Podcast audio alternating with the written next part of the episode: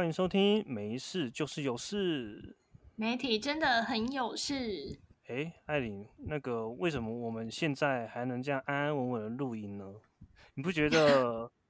好像其实我们今天不应该录音的吗？不应该录音？你是说，哎，可能中共那边的飞弹要飞过来，是不是？我们应该现在要举加班，就是可能哪边可以躲到防空洞里面这样。对，我们是不是要做好战备准备呢？或者是说，各位听众，如果你们听得到这个录音，代表一切平安没事，就是我们又度过了那个三天的演习危险期。对啊，我觉得就是中国每次都在外面这样夸下海口，然后耀武扬威的。我觉得大家现在应该已经都差不多知道他们的程度在哪里了。对啊，我们今天录音的这一天啊，刚好我们的美国众议院议长佩洛西呢刚飞抵南韩，就是刚完成了十八小时的旋风访台行程。有点有在关注这件事情吗？我跟你说，这件事情应该说不得不关注，因为。诶，比我们还要关注的人多太多了。然后呢，他的班机的那个行程状况啊，就大家都非常非常的 care。然后你就会手机上面一直看到各家媒体的快讯，然后看到嗯，不管是脸书、D 卡还是 PTT 上面的，就是大家都疯狂的在讨论这件事情。所以我觉得这真的是不得不关注。但是我觉得，嗯，这个比较有趣的一个地方是，诶，我看到。裴洛西年轻的时候很漂亮哎，是不是你知道太晚了？是这样吗？你已经早就看过是不是？应该是说，这她漂亮的事情，好像在她来台的那个，从她飞机起飞要开始往亚洲行的时候，媒体就开始报道她的那个过往的辉煌事迹，还是说？那个我们男性本身就是对于正妹的那种新闻会比较想要点进去看的。那你男朋友有没有看到比你早知道裴游戏很漂亮？我觉得应该是有，只是因为我没有什么在理会他在那边自言自语说话，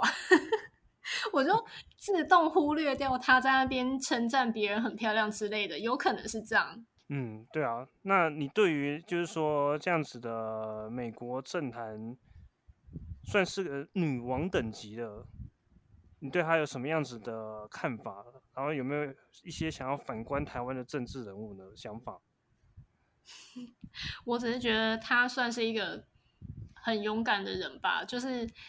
嗯，不管外面讲什么，他就是说要来就要来，没有说出尔反尔这样。而且我觉得他应该心里在想说：啊，我堂堂一个美国人，我要去哪里参访是我自由，你习近平可以。讲什么可以管我？哦？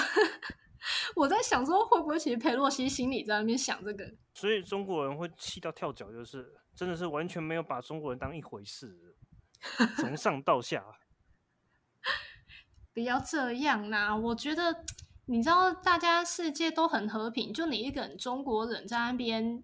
自以为就是把自己放在世界中心的地位，所以大家当然就是会越来越不 care 你啊。可能是台湾的一些政客或者是评论员也会说嘛，那中国的可能一些人也是气到跳脚，就会说，裴洛西根本来台湾的目的就是不单纯嘛，就是为了那个民主党他年底可能选举不妙了，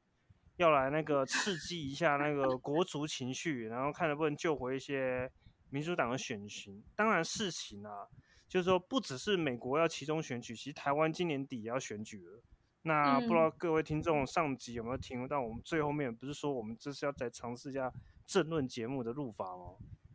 对，哎，我们的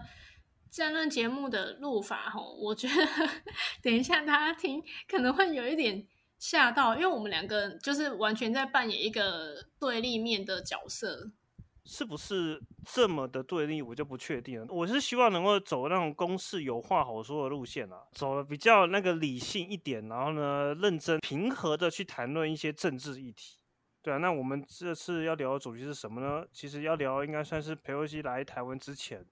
就是话题延烧了一个月的桃园市长参选的林志坚了。艾琳，他最近到底是什么样的话题会让他持续的一个月都在讨论他？我觉得这可能也不需要我们两个多做解释，大家应该也都蛮清楚的。除了就是他的新竹棒球场这一件事情之外，还有另外一件也被讨论的沸沸扬扬的，就是他的论文们。呃，因为我自己是觉得啊，我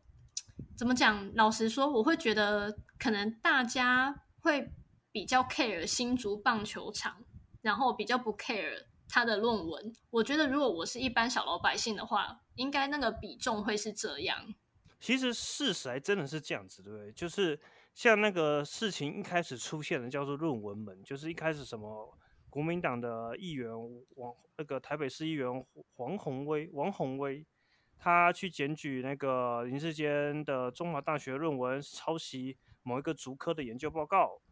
那接下来呢，紧接着又有人追打说啊，其实他的台大那个国发所的硕士论文也是抄袭某个叫于振煌的研究生写的论文。然后呢，林志坚的那个阵营呢，其实他就矢口的否认，就是说，其实我们都没有，我绝对坚决不抄袭。比起那个什么选举，我更在乎我的名誉，更在乎我的清白。那这件事情其实就陷入各说各话，好像是火好像也不一定真的很难得起来。但是没想到到了七月中的时候，新竹棒球场呢开幕了。当然，那时候林志坚的阵营应该是想说啊，这件事情是多么大的政绩。等了六年，新竹棒球场终于重新整建，花了十二亿整建出来可以打。然后呢，这个这么好的政绩啊，应该整个风波论文风波就可以顺顺的带过去。没想到呢，新竹棒球场出现了大大小小的各种缺失，无论是网友 反映的啊，球团反映的啊，球员反映的啊，甚至。富邦悍将的明星的外野手钓虾林哲学嘛，甚至那个最常做各种美技手背，他去他正好就因为了美技手背扑到那个外野草皮，结果没想到不只是受伤，还要去开刀，还要甚至整季就报销了。那整着让原本应该是正机，然后就变成彻底的彻底的一个场政治灾难。结果这个炸弹一炸开之后，火又烧回去论文了，就让林志坚这一个月全部都在。陷入各种风暴之中。那身为那个对于政治本身就很热衷的我们两个啊，同时也对于棒球也蛮热衷，我们两个是怎么样去看这次的事件呢？我觉得先我先讲那个球场的事情，因为我是觉得说，嗯，从这一次的这个棒球场的没就是没有做好，然后硬要把它推出来，我会觉得，嗯，这是蛮。蛮很不像他作风的一件事情，因为我其实我之前大学是在中部念嘛，然后呢，那个时候呢，大家不知道还有没有印象，在很多年以前，那个时候的台中市长是胡志强，然后呃，那个时候台中有一个东西叫做 BRT，但是他那个时候就是为了选举考量，然后赶快急救章把 BRT 就是。推出来，然后说他们盖好了，然后把它当成一个政绩来宣传这样子。但是那个时候我们在台中或者是在彰化，反正就是在中部那一带活动的这些年轻人们，大家都很明显的就是看得出来说，啊，你东西就是没盖好嘛，你就只是把它赶鸭子上架拿出来当做一个。嗯，想要宣传的战利品而已，但其实你就是没有做好它，那这样子大家怎么会觉得心服口服？大家就完全就是把它当成是一个笑话看一样，你知道吗？所以我这一次看到呃林志坚的这一个新竹棒球场的事情，我会觉得说，这好像跟他以前给人家的形象差蛮多的，就是这个球场你完全没有把它做到好。整修到非常非常完美的状态，然后为了你现在的选举把它推出来，就会让人家觉得说，哦，那你这样不就跟以前的那一些人做这些事情是一样的吗？那他怎么还敢去称呼他自己是一个五星的市长？然后呢，做了这么多政绩，然后呢，又还没有把那个新竹市长当完，就跑去桃园选市长了。对，所以我才觉得说，他的这个球场的这一个事情啊。我就觉得真的跟他以往给人家的形象非常的不符诶，就是差蛮多的，很不像他会做的事情。老实说，我一开始看到这件新闻的时候，我就真的是蛮狐疑的。我那个时候想说，这到底是他呃幕后的这些幕僚们嗯所做出来的决定，还是他自己单方面一意孤行想要做的决定？所以我那个时候就觉得，嗯，怎么会这样子？这很不像以前我们看到的林志坚。那应该有可能是因为他包装的太好了，那现在就是想要往上爬更高的位置，有点那个力不从心的感觉，才必须持续的掩盖哦，不然就像那个裴洛西都已经确定要从松山机场降落，他为什么还是说他的第一站是来桃园？嗯，你知道这个东西吗？不是，我现在有一点是失言，那个晕头转向了，就是发言已经有点失去理智了。嗯，失去理智哦。我觉得好像也不能说他失去理智，应该只是说他没有心力再去关心别的事情。嗯，所以可能他最近真的是有点岌岌可危的感觉。好，不过呢，这个事件啊，就是说持续延烧，但是林志坚其实是马上有去做一些反应哦。就是球场原本要继续打，结果他到了第三场之后就直接取消，因为真的是搞到人家受伤，而且整个话题整个燃烧起来，他马上就做了一些表示，说愿意承担所有的责任。当然，网民是不太买单啦，但是他跟论文的方式处理是不太一样。但是呢，从这个棒球场，从大概是一开始就只有球迷在讨论，我相信没有选举的时候，应该是不会有这些事情。那选举要到了，所以说妖魔鬼怪都出来，这是一个大家常有的一句台湾选举要到了常常会说的话哦，就各种奇怪的事情都来了。那当然，除了林志坚这件事情，那个球场没盖好就敢给人家打球啊，然后其他可能好大喜功的一些，包含我们的蔡总统在内啊，都去开球。当然，也有可能他们也不知道这个讯息，就做了那些错误的政治决定。可是好像蓝营那边要帮球员说话，是不是？但是他们其实也没有说真正的在帮他们说话。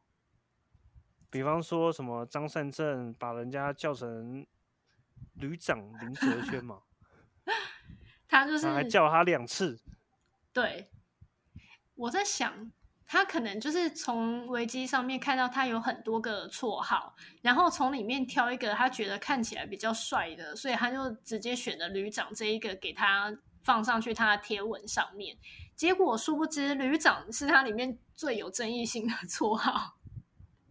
对，那其实他代表他以前的那个霸那什么去霸凌其他球员的故事。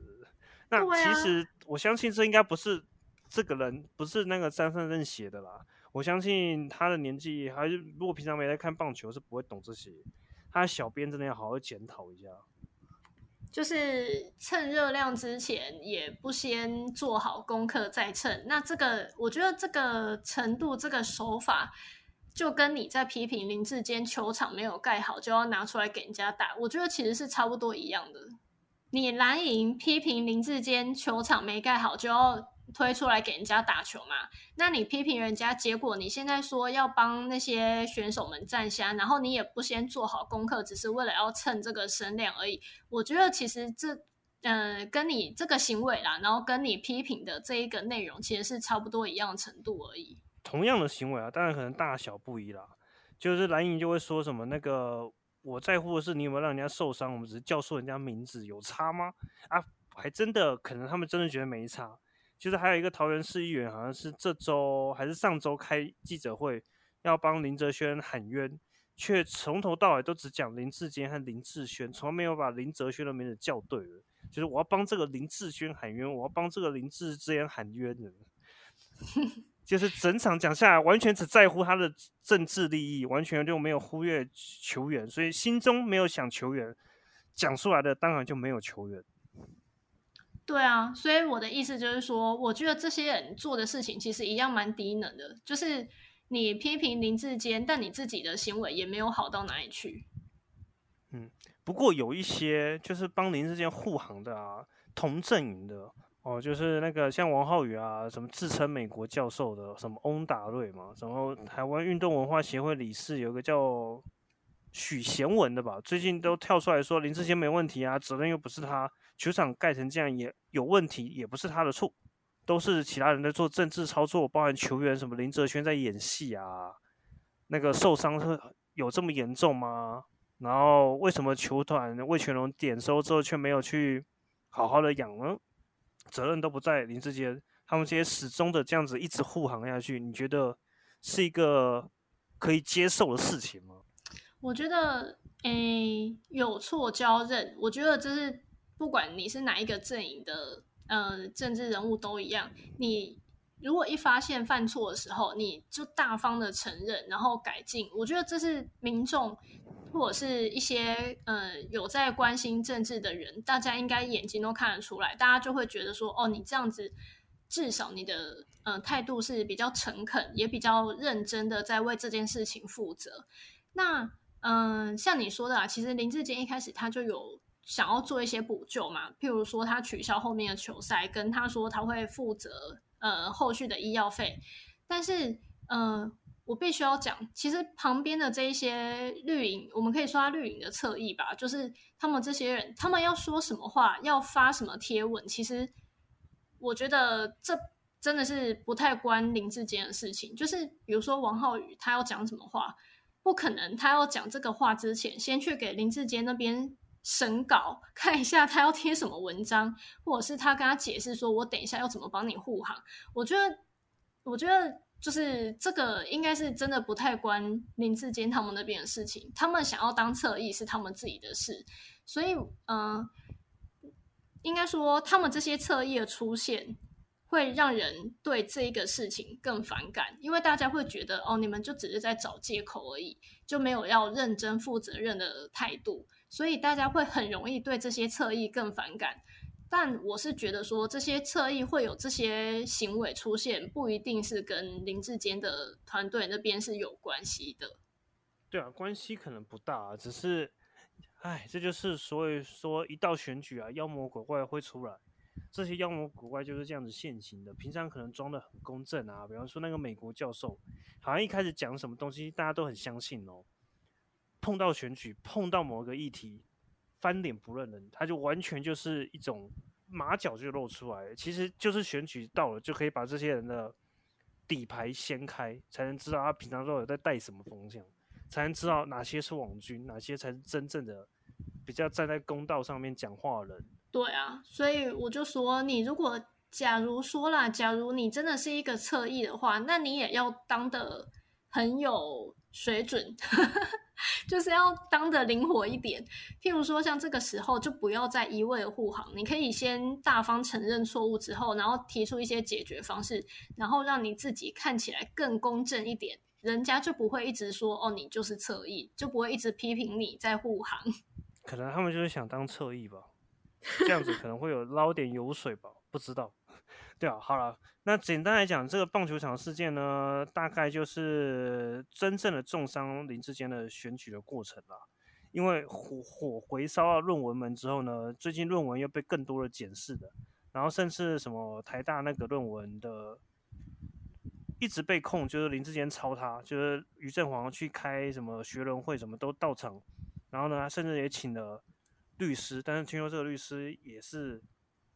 妖魔鬼怪之一哦。听说他也是某一个阵营的政治人物，也是有政政治职位的，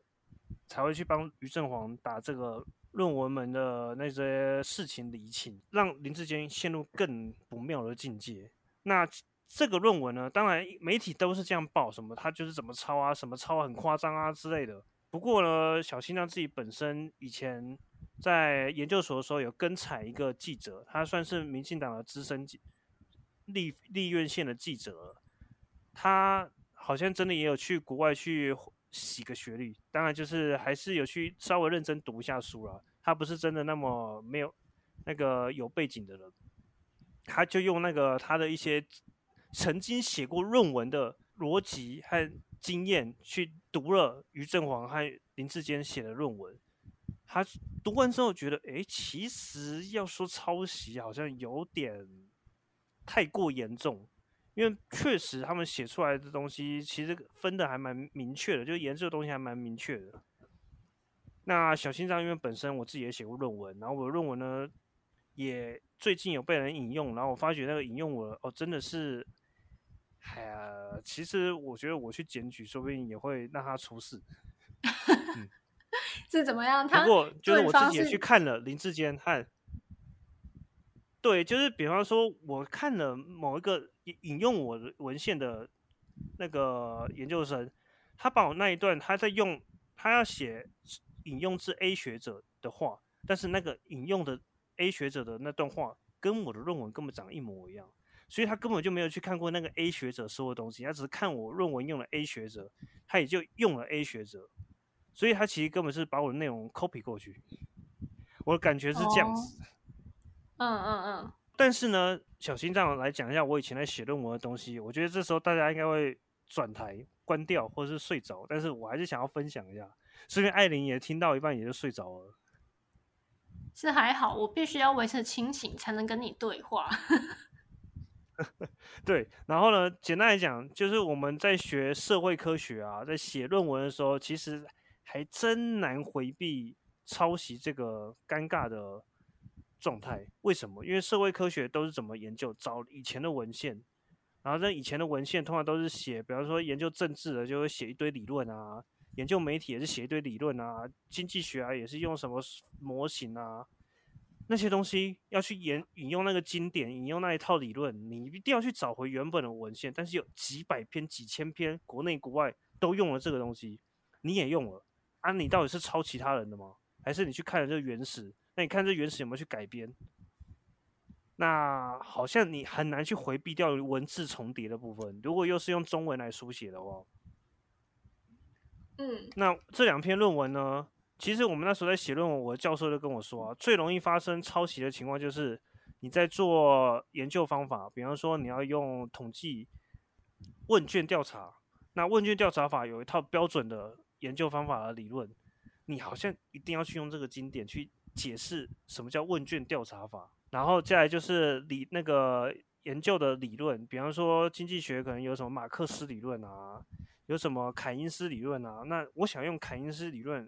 然后用问卷调查法去做我的研究。那这两个都是经典啊。然后中译过来之后有无数版本啊，我们好像根本就跳脱不了去用同样一段话来解释我们的论文。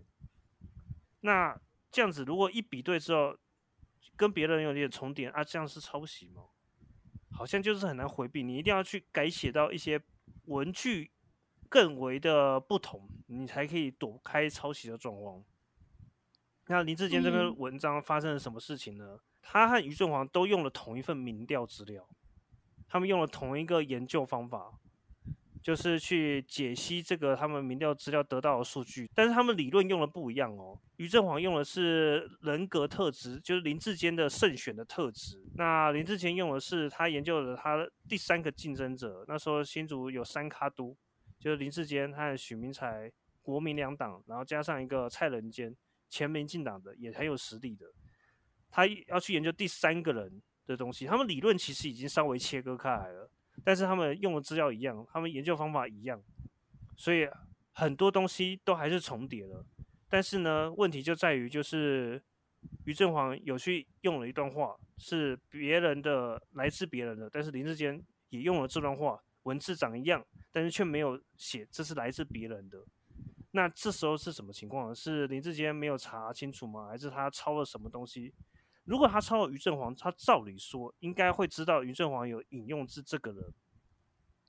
嗯，如果他是看于正煌论文的话，但是呢，有可能于正煌还没出版，还没口试过，他已经看到于正煌的草稿了，他去抄了这个草稿，却。于正煌在草稿的时候没有把这个引用来自哪里加上去，那就好像就扣连出他直接超过抄了于正煌的草稿。哎，等一下，我有一个疑问呢，就是所以呃，研究生的论文在还没有完成的阶段，只是草稿，就是也都会放在网络上给大家看，是这样吗？不会啊，所以说为什么那个李志坚会拿到于振煌的草稿呢？按照就是说，他们共同都有关系的陈明通，我们的大家媒体叫阿通师嘛，嗯，听说是论文制造机啊，好像就会那个为了帮助这个人去毕业，就会 A 把 A 资料给 B 用，然后 B 写出来的东西可能拿给 A 参考，哦，看来看去看来看去，这样子，其实照这样子的说法来讲，有可能林志坚当初是被动抄袭的部分，非常有这个可能，所以说他才会知道他没看过于正煌的资料啊，还是什么？对，这些东西都很很悬。不过，其实整篇看下来，如果不是曾经写过论文的人，确实是比较不能够理解，哎，这样子为什么是抄？因为要讲到抄啦。我们这些在以前曾经做过新闻编辑的人，应该是最常去抄别人在写什么东西吧？对，通常都是有一家抢先推出了什么新闻内容，后面的其他媒体要跟上，就一定会去多多少少参考或者是改写一下第一篇出的那一家。嗯，但是有可能就只改写自己的导言，然后里面可能有一段还是两段，甚至就整段去抠上去。哦，那这样子一抄的比例就已经超过一半了，但是其实还是出了。我还是在曾经当新闻编辑的时候看过其他家也做过类似这样的事情。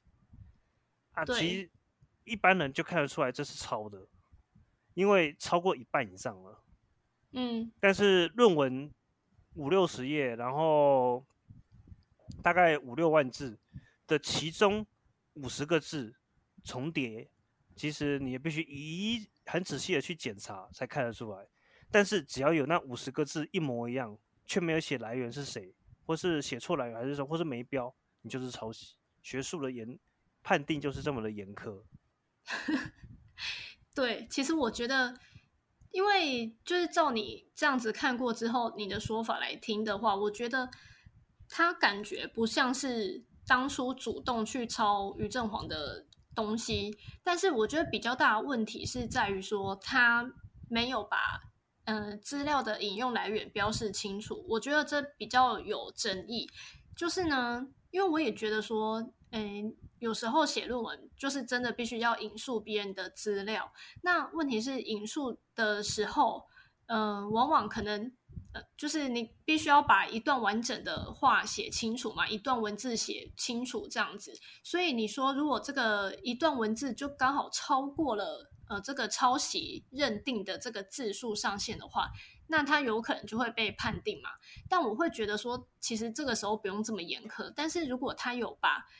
引述的资料来源标示清楚的话，我就觉得这是一个可以接受的状态。我觉得比较不能接受，是因为他没有把来源写出来。到底有没有抄呢？当然还是要看台大他们的学术伦理审查判定出来结果是怎样了。不过呢，就是旁人去一般人啊，就是说没有去真的投入研究是比较看不出来了。不过就是说，其实。政治人物的论文啊，不知道是不是因为蔡英文的关系，就是最近一直都是成为话题焦点。像之前两年前的那个李梅珍啊，然后这是林志坚啊，然后陆陆续续也有其他的政治人物啊，什么潘孟安、什么许淑华，一堆政治人物的论文都被拿出来检视。不过像小心脏我本人啊，以前也碰过那个最近才刚上那。新闻论文疑似从那个英翻中全部抄的，叫做国民党的议员参选人林信娥。不过小心脏其实在四年前吧，那时候也碰过林信娥本人，那时候就感觉起来就是，哎，他是一个想要争取一下能不能上议员啊，然后甚至那时候小心脏还在当 YouTuber 的时候，做了一些模拟开票的主题，结果没想到呢。刚好这是一个政治的议题，然后他来到现场之后，他居然就这样子很自然的协助我在旁边当帮忙唱票，让我对他的印象是，哎，觉得这个国民党的人也蛮亲切的。可能政治人物大概就是这样，因为那一场合我还在那个活动之下，我还看过黄玉芬，他那时候现在他是一个超级的科黑，可他那时候为了要选上，好像。一直在回避他，其实不是那么喜欢柯文哲的东西，还讲了他跟柯文哲妈吉妈吉，跟黄静怡妈吉妈吉，这些人碰到面的时候，感觉都是好人呢。那艾琳，你自己是不是也碰过我们这些论文门事件的哪一个主角？他是不是你对他印象也很好？对啊，就是因为这一个事情，其实我们两个在录音之前呢，有就是稍微小小争执，因为我那时候就觉得。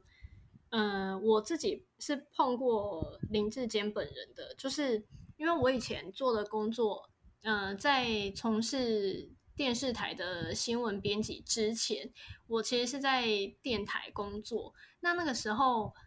就是我是我们那个电台呢，也会有一些些政论节目的部分啦，所以 我那时候是做这个节目的企划，然后嗯。所以我就必须偶尔会邀一些比较台面上大咖一点的政治人物来受访。那那个时候我就是嗯，跟林志坚的团队都有接触，然后呢，也跟他本人也都是有接触的状态。所以我那个时候其实就觉得说，他呃给人一种偶像包袱非常重的感觉。我就觉得他非常 care 他自己的形象，所以呢，他的做事非常的严谨，而且就是很有条不紊。他就是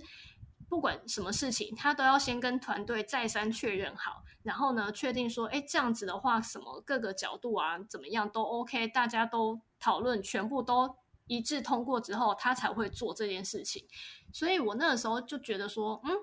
他应该感觉是个就是做事蛮钉钉的人啊，怎么会新竹棒球场搞成这个样子？就觉得跟我印象中的他非常不一样。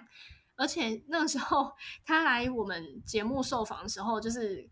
嗯在录影当中嘛，然后呢我就在外面跟其他的幕僚团队闲聊的时候，那些团队的人就是趁机都会跟我抱怨说。哎，他就是平常其实工作很凶，然后呢，他们在他跟在他身边就是压力蛮大的，因为他做事就是一定都要做的很仔细。如果他们这些幕僚没有做好什么什么的话，可能就是都会被检讨、被骂这样子。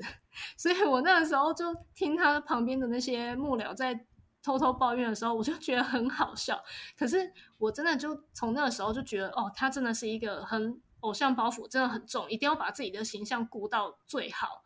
对，所以我这一次才会觉得这么讶异，我就觉得这真的很不像他会做事。嗯，但是他顾了形象是顾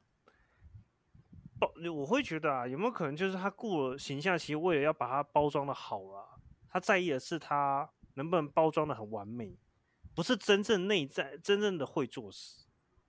有没有可能其实会发生这种事情？对，所以这就是我们上次在录音前的争执的部分。因为我就觉得你这样子讲就很矛盾，因为你说他包装的是他形象的部分，当然每个人都要包装他形象啊，就要把他的形象塑造好一点，人家才会投他嘛。所以我觉得这是理所当然的事情。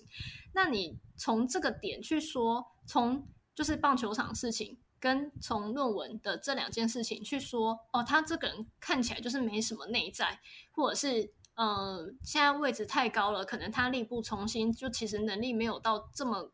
高，可以去做这些事情。我就会觉得，嗯，从这两件事情，就是有可能就是他人生的污点啊，但是不代表说他就是不会做事，没有内在。因为如果他真的没有这些内在的话，他的幕僚团队，我相信要帮他。嗯，刑诉他的这个形象是非常非常困难的。这个马脚可能不是到现在才会露出来而已，你可能就是在他刚选上第一届的前面，可能第一年、第二年就多多少少会有马脚露出来了。譬如说柯文哲嘛，但是林志坚现在是已经，嗯，就是在他新竹市长最后了。那之前他可能也是都，嗯，获得五星好评。然后呢，现在已经是要来选桃园市长，就已经过了这么久。才出了这两个大包，所以我会觉得说，如果光从这两件事情去说他是一个没有内在的人，我会觉得这其实有就是有失偏颇啦。不是那个幕僚团队最近要去帮别人选举，然后所以他最近用的新的幕僚其实是比较不盯紧，就是能力比较不 OK，才会让他频频的失误吗？嗯，你有看到他的幕僚团队有换人吗？我看到的是他的市府的发言人去选他的新竹市议员了。那最近他请了新的发言人，就是之前在那个新北那个选书初选输了，然后跑去当他的发言人。对，他其实好像有换过一批人马，但是发言人没有办法一个人掌控全局啦。那也有可能就是他新的团队不知道是少了什么，因为像他什么沈惠宏现在也去选，就是他以前的副市长啊，也去选他的市长了，是不是？就是他没有把新竹市的好班底带过来。我觉得，如果说一个一个成功的角色，完完全全都要靠幕后的人在帮他包装跟行塑的话，这真的是很快就会露出马脚。就是我刚刚讲的，所以你硬要说他因为换了一个比较不盯紧的团队来帮他，他才会这一次出大包。那不然平常他可能就是都靠他的团队撑起来。我会觉得这真的是比较，我觉得比较荒唐啦，基本上是不会这样啦。说不定这次人物要学的就是交际应酬啊，和高官啊。没有，只要把这个列到顶级，政治人物就是要学这一套啊，不是说不定而已，是他们就是要学这一套。学到顶之后，其实幕僚要包装起来，好像就容易许多了，不是吗？那也代表说这个人真的是很有手腕啊，那这就代表说他还是有一点内在的啊。对啦，我希望他能，当然我我也是希那个希望这个林志坚可以早日振作起来。对，毕竟最近的状态越来越多失言，大家继续放大镜检视，也有可能以前大家没有检视的那么仔细了，发现到诶有漏洞了，那就追着他，就像林志坚现在状态就有点类似我们很久以前在聊华视。啊，平常大小包还是多少会出一下，但是大家没有那么关注，就当做他形象还不错，就不用去特别的批判他。啊，有包了，我们每天都用放大镜看，迟早会找出他越来越多问题。哎，你看现在有没有人在乎华师道有没有出错了？因为台湾人就是很健忘，只要风头过了，大家就忘记这件事了。对，但是现在林志坚看样子，不知道他能不能风头过了。可能要选举结束，最后成败论英雄了。对啊。好，我们今天这集政论聊起来还是蛮蛮冗长的。对，但是我觉得至少，嗯，可能各方的角度跟意见都有稍微带到啦，所以我觉得应该是还可以啦。对，我觉得应该还可以。我们下次可以来聊一些，继续聊一些政论议题也是不错。那前提呢，就是。当然也是希望艾琳啊，就是说可以从前线平安归来，我们才要帮他录下一集，对不对？讲的好像我真的是要去当花木兰了，没有好不好？我只是要去去那个什么金门玩而已。你就要去最前线，在这个时间点去最前线呢？那我要记得带好我的扫把去，才能打仗。